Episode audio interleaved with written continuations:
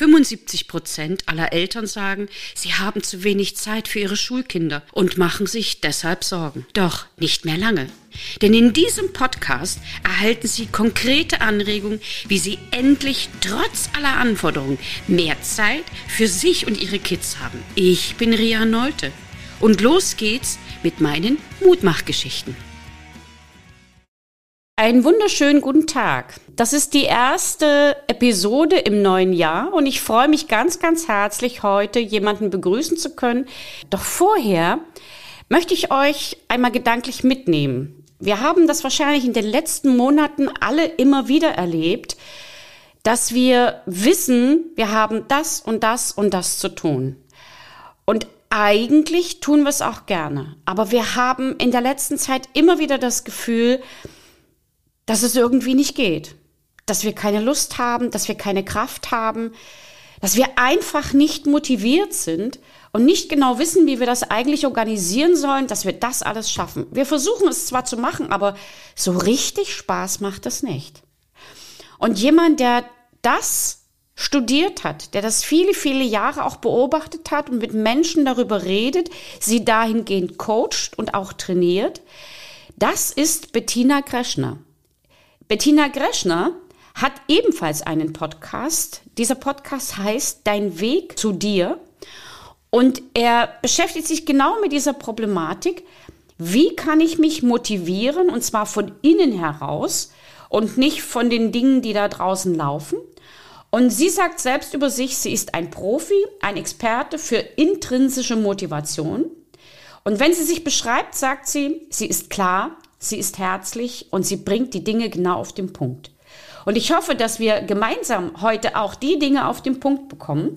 Und ich begrüße ganz, ganz herzlich Bettina Greschner. Hallo und herzlich willkommen, liebe Ria. Ich danke dir sehr, dass ich in deinem Podcast dabei sein darf. Und vor allem die erste in diesem Jahr. Herausgehobenheit wird bedient. genau. Ich habe dich gefunden, weil ich selbst auf der Suche war nach Ideen für neue Gesprächspartner und auch nach der Überlegung, äh, dass ich selbst vielleicht mal in einem anderen Podcast auftreten kann. Und da bist du mir aus verschiedensten Perspektiven ganz, ganz schnell ins Auge gefallen, weil du auf der einen Seite diesen wunderschönen Podcast hast. Ich empfehle allen, da einfach mal reinzuhören. Gleichzeitig hast du aber auch dieses Training und dieses Coaching-Konzept mit der intrinsischen Motivation, ich habe mal als Student und auch später mich mit Motivation immer wieder beschäftigt. Deshalb freue ich mich unwahrscheinlich, dass das ganz schnell geklappt hat. Wir kennen uns erst seit ein paar Tagen und äh, haben in dem ersten Gespräch so tolle Gedanken ausgetauscht, dass ich gesagt habe, das Universum schickt immer die richtigen Menschen. Siehst du das auch so? Stimmt. Ja, das sehe ich auch so. Äh, definitiv. Deine Kernaussage ist, alles ist möglich wenn du tust, was du liebst. Und da sind wir eigentlich ja. schon beim Thema. Es geht also um intrinsische Motivation. Darunter genau. versteht man erstmal ganz allgemein gesagt, dass das, was du tun möchtest oder das, was du tust, du aus Freude tun kannst, tun sollst und dass das Spaß machen soll. Wenn man zum Beispiel joggen ja. geht, dann kann es sein, dass man einfach das Gefühl hat, man muss jetzt laufen. Und es macht wahnsinnig Spaß, den Kopf frei zu kriegen. Es macht wahnsinnig Spaß, durch die Gegend zu laufen und sich einfach mal auszuarbeiten.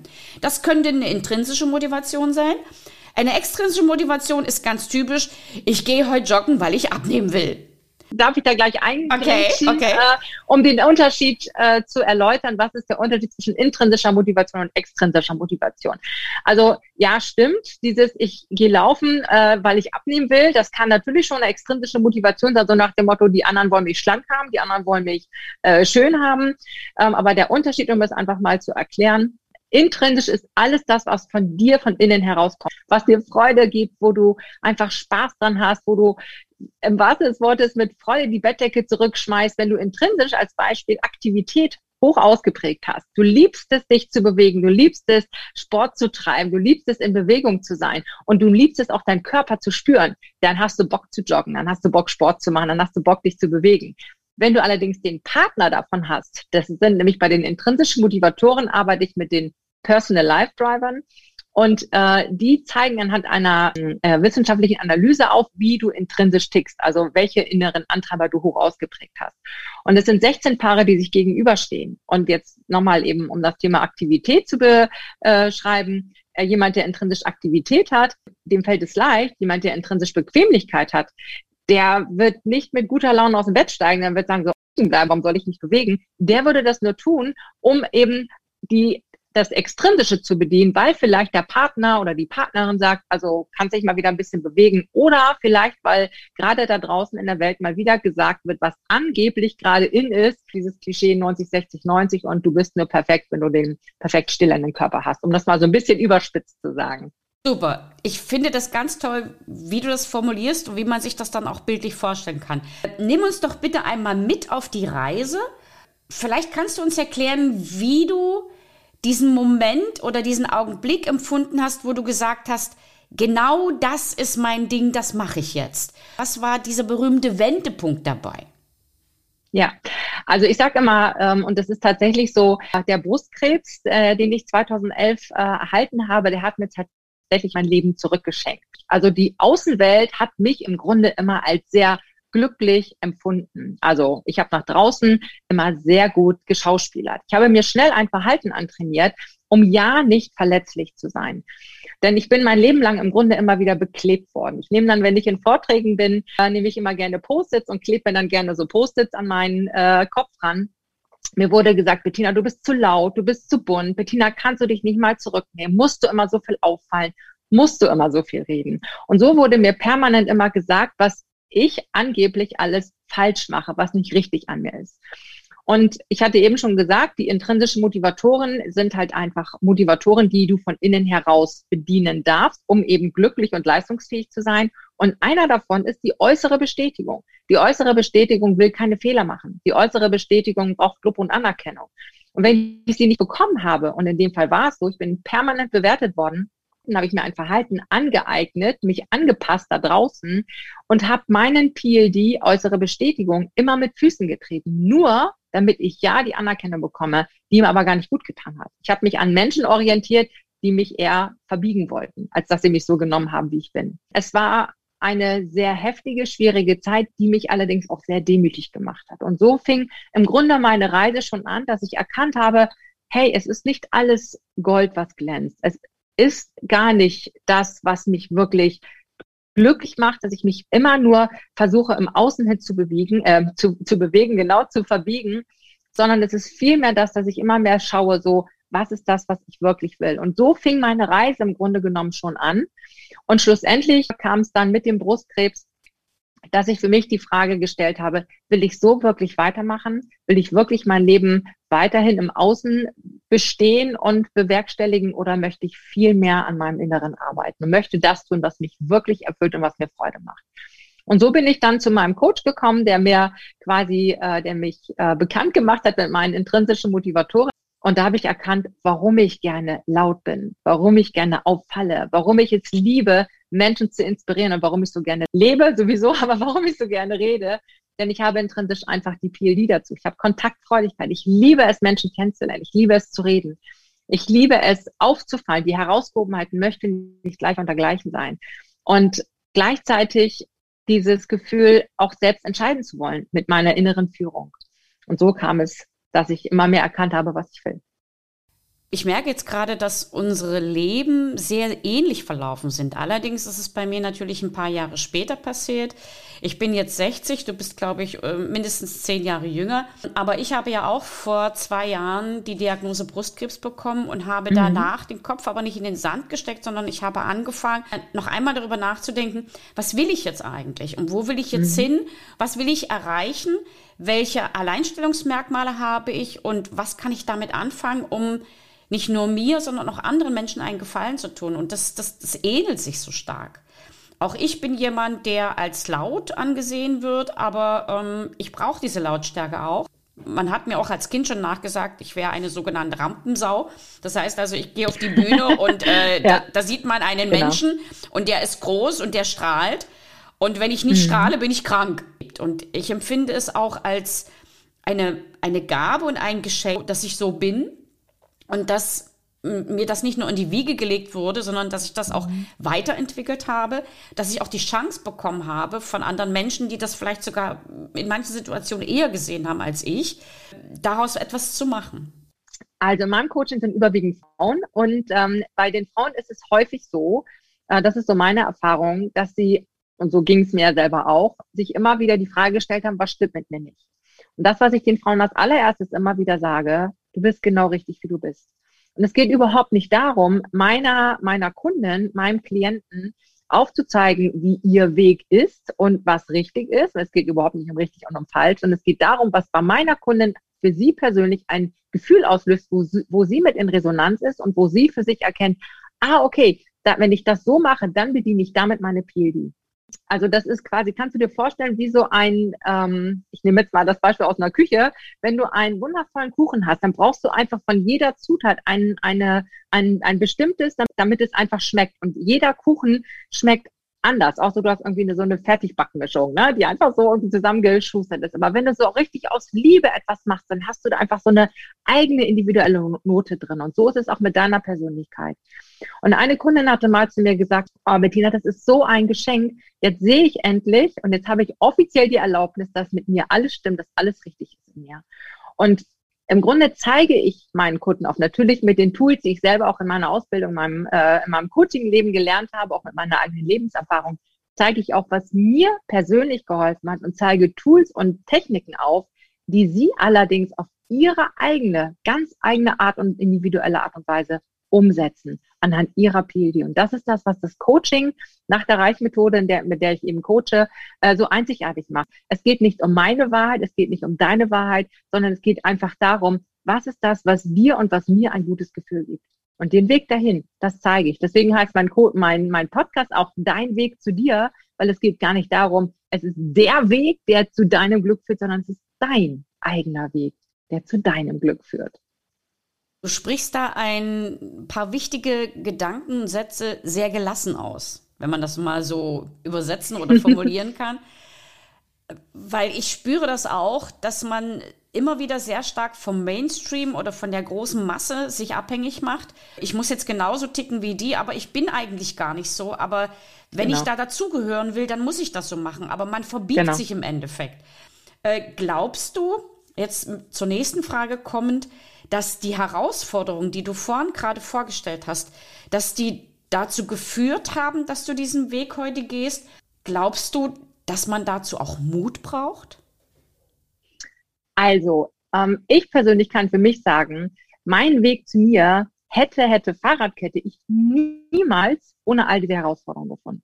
Also ich bin im Grunde genommen schon, ähm, um mal ganz vorne anzufangen, meine Mutter hat mich mit 17 Jahren bekommen. Ich spreche jetzt mal die Vermutung aus, ich, dass ich kein unbedingtes Wunschkind bin. Mit 17 Jahren hat kein junges Mädchen äh, wirklich Bock darauf, ein kleines Baby zu haben. Also ich liebe meine Eltern sehr, beide. Meine Eltern äh, haben immer ihr Bestes gegeben und ähm, in meiner Kindheit war nicht alles rosig. Ich bin äh, mit einem alkoholkranken Elternteil aufgewachsen. Mein Vater ist Alkoholiker, der ist nach äh, knapp acht Jahren, äh, ist er dann trocken geworden. Und ähm, auch das war eine ziemlich herausfordernde Zeit. Das heißt, mein Leben ist gespickt gewesen mit immer wieder großen Meilensteinen.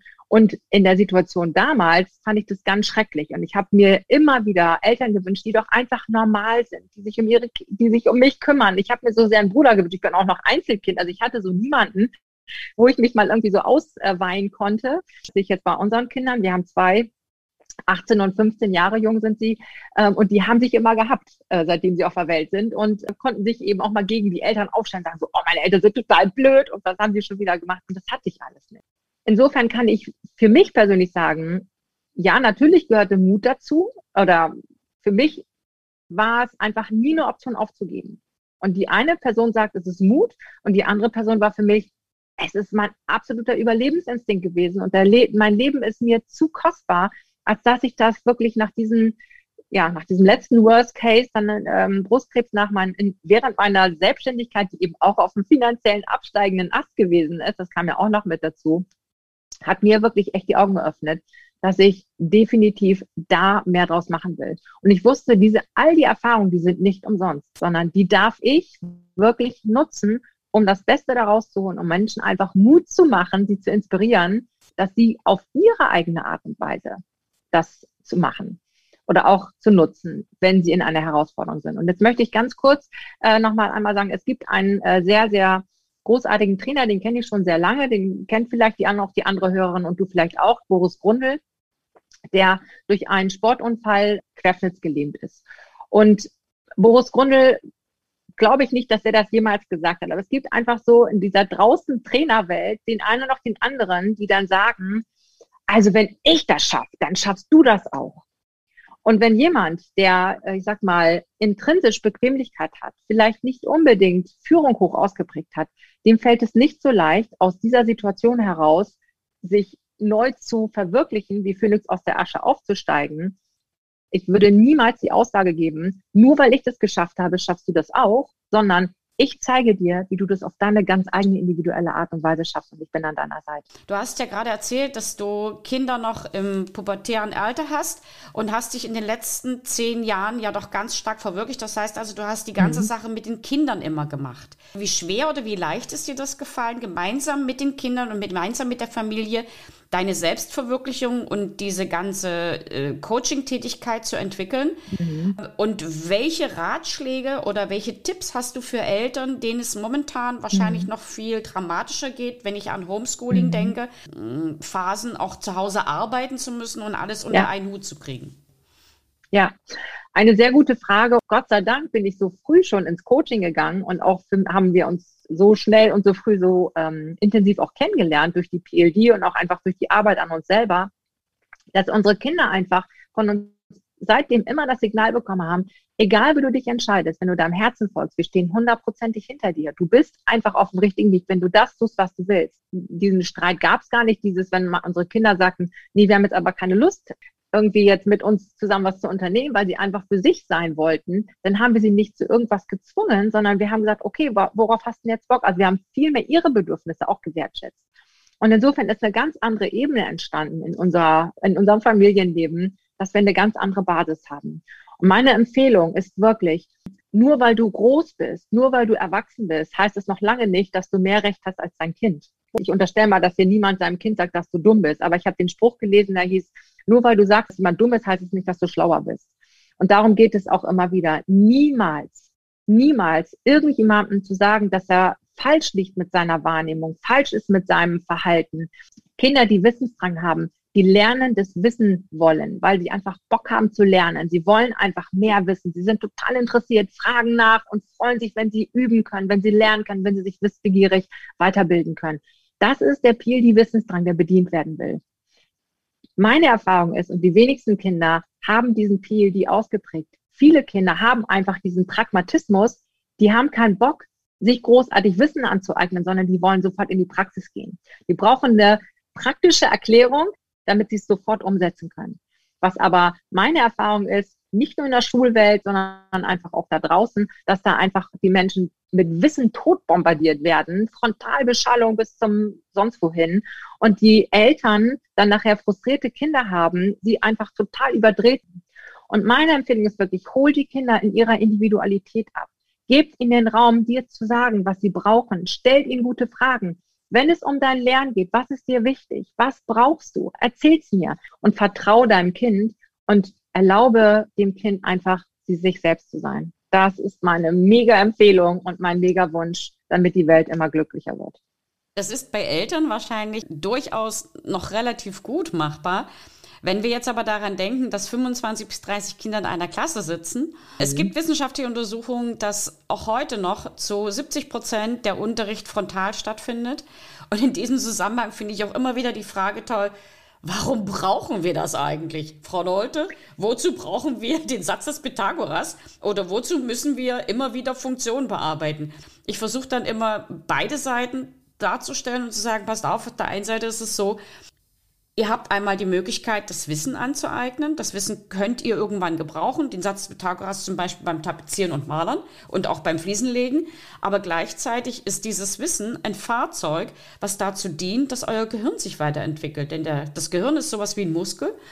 Dieser Muskel muss trainiert werden. Den kannst du nicht nur mit den Dingen trainieren, die du gerne machst, sondern du musst den Muskel insgesamt trainieren, damit er flexibel bleibt. Die 15-Jährigen verstehen das dann schon langsam.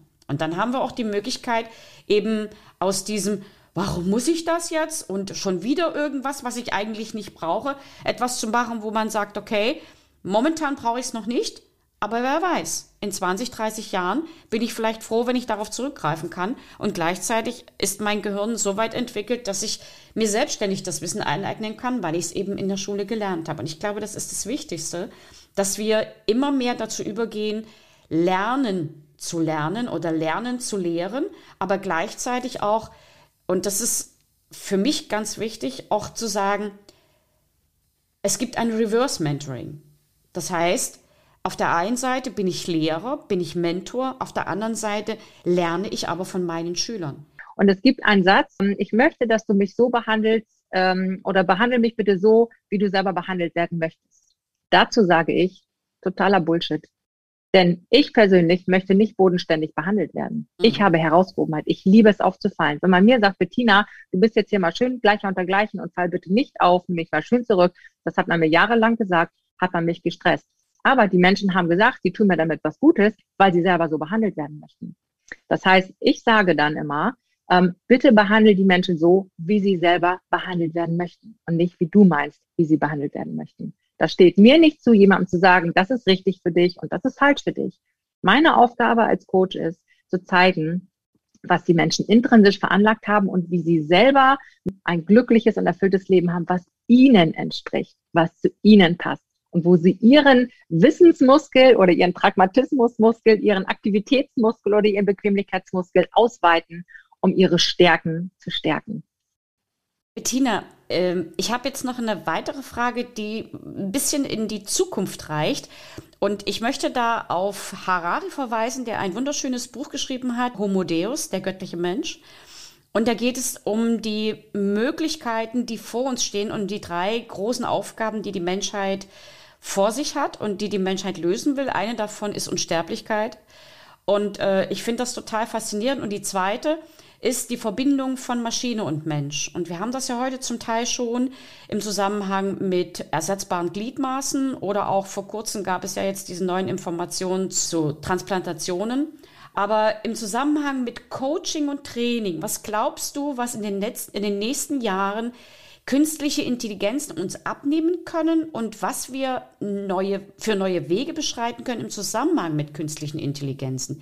Siehst du da Möglichkeiten, unsere Arbeit weiter zu gestalten, weiterzuentwickeln oder auch zu effektivieren? Wobei wahrscheinlich Effektivierung für dich etwas ist, was du nicht unbedingt gut heißt, weil das heißt ja mit relativ wenigen Mitteln viel erreichen. Für mich persönlich steht die Individualität eines jeden an allererster Stelle und ich kann für mich sagen, das, was gerade jetzt auch in den letzten zwei Jahren so zu kurz gekommen ist, das Persönliche, der, der Kontakt, der persönliche Austausch, dieses Bewusste auf den anderen bewusst einzugehen, den anderen zu sehen. Da stehe ich mit einer wirklichen physischen äh, Persönlichkeit absolut dahinter und das kann mir keine Maschine und ähnliches abnehmen. Das Wichtigste ist, der persönliche Austausch. Das brauchen wir noch Lehrer, wenn wir einen Computer haben und wenn wir uns in Zoom-Konferenzen treffen können. Das ist eine Frage, die sehr viele Eltern in bestimmten Situationen in den letzten Monaten mit Ja beantwortet haben. Wir brauchen keine Lehrer. Aber es gibt doch so viele und ich habe äh, vor einiger Zeit auch einen Brief bekommen, da hat sich ein Vater mit seiner Tochter darüber unterhalten. Und äh, dann hat die Tochter gesagt, weißt du, Vati, ich sehe in vielen Dingen das genauso.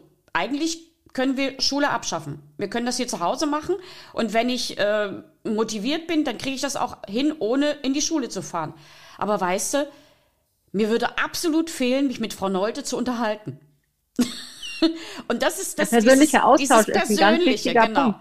Ja. Weil äh, Wissen bekommt man überall und das Wissen ja. ist äh, im Internet da, es ist in Büchern da, es ist auch genau. im Lehrer da. Und im Gegenteil, ich mache manchmal Fehler, aber das Wissen ist nicht das Wichtige, sondern es ist die Personalität, die Authentizität, die damit in Verbindung steht Absolut. und mit der wir dann die Möglichkeit aufzeigen, bestimmte Dinge zu regeln, es zu kennen, es zu können und es auch so zu können, dass es für mich etwas bringt, dass es mir eine, einen Zugewinn bringt.